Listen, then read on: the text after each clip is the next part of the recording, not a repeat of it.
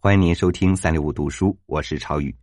离喜马拉雅二零一七年年度主播评选活动结束还有最后三天的时间，所以在这儿，超宇特别恳请我们的各位听友能够继续为三六五读书投票加油。您只需打开喜马拉雅软件，点击进入喜马拉雅二零一七年年度主播评选活动的首页，在搜索栏搜索“三六五读书”即可为我们投票。在此，超宇。再一次感谢您的支持。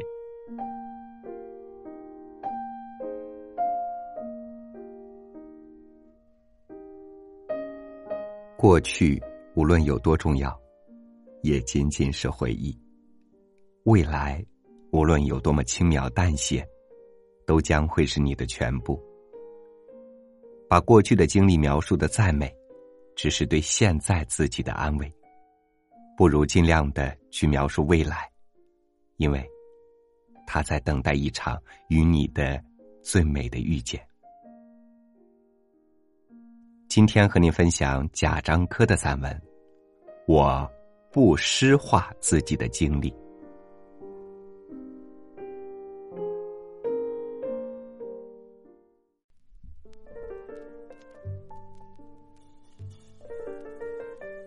有一次。在三联书店楼上的咖啡馆等人，突然来了几个穿制服的艺术家，年龄四十上下，个个长发须，动静极大，如入无人之境，颇有气概。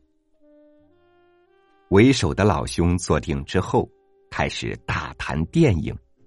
他说话像极牧师布道，似乎句句都是真理。涉及到人名时，他不带姓，经常把陈凯歌叫凯歌，张艺谋叫老谋子，让周围四座肃然起敬。他说：“那帮年轻人不行，一点苦都没吃过，什么事儿都没经过，能拍出什么好电影？”接下来，他便开始谈。凯歌插队，老谋子卖血，好像只有这样的经历才叫经历，他们吃过的苦才叫苦。我们的文化中有这样一种对苦难的崇拜，而且似乎这也是获得话语权利的资本，因此有人便习惯性的要去占有苦难，认为自己的经历才算苦难，而别人下一代经历过的。又算什么？至多只是一点坎坷。在他们的苦难和经历面前，我们只有闭嘴。苦难成了一种霸权，并因此衍生出一种价值判断。这让我想起忆苦思甜。那时候总以为苦在过去，甜在今天。谁又能想到思甜的时候，我们正经历一场劫难？年轻的一代。未必就比年长的一代幸福。谁都知道，幸福这种东西并不随物质一起与日俱增。我不认为守在电视边被父母锁在屋里的孩子比阳光下挥汗收麦的知青幸福。每个人有每个人的问题，一代人有一代人的苦恼，没什么高低之分。对待苦难，也需要有平等精神。西川有句诗：“乌鸦解决乌鸦的问题，我解决我的问题。”带着这样一种独立的现代的精神，我们去看《北京杂种》，就能体会到张元的愤怒与躁动。我们也能理解冬春的日子中那些被王小帅疏离的现实感。而巫山云雨单调的平光和邮差中阴郁的影调。都表现着张明和何建军的灼痛，他们不再试图为一代人代言。其实谁也没有权利代表大多数人，你只有权利代表你自己，你也只能代表你自己。这是解脱文化禁锢的第一步，是一种学识，更是生活习惯。所以，痛苦在他们看来只针对个人。如果不了解这一点，你就无法进入他们的情感世界。很多时候，我发现人们看电影，是想看到自己想象中的那种电影，如果跟他们的经验有出入，会惶恐，进而责骂。我们没有权利去解释别人的生活，正如我喜欢赫尔佐格的一个片名：“侏儒也是从小长大的。”没有那么多传奇，但每个人长大都会有那么多的经历。谁也不是从石头缝里蹦出来的。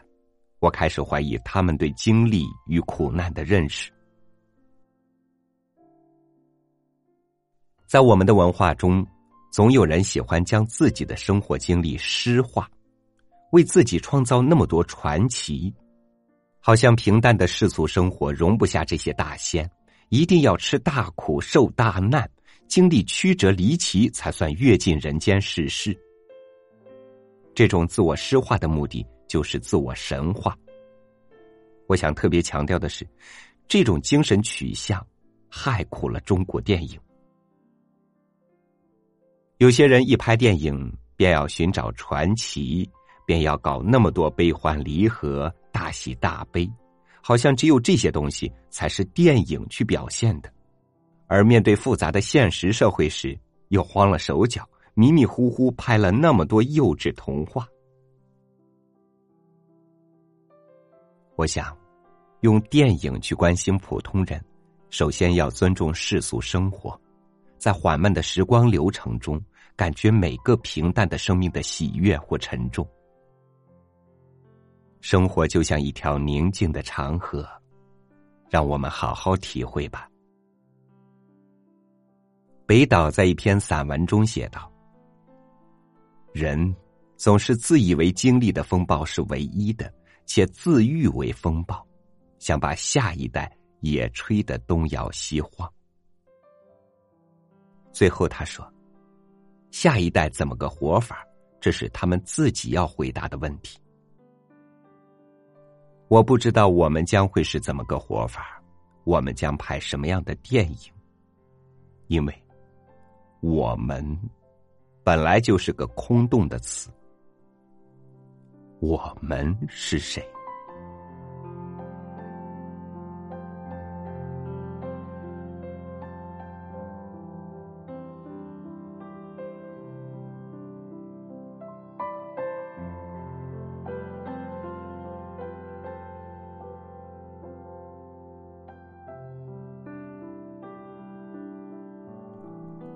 我们是在某方面志同道合的一些人。我们让我不再孤单。在遇见我们的时候，不必说过去，我们只需互相欣赏对方的现在，共同创造一个未来。等到我们不在的时候，那份记忆会是一个更有意义的客观存在。感谢您收听我的分享，欢迎您关注微信公众号“三六五读书”，收听更多主播音频。我是朝雨，明天见。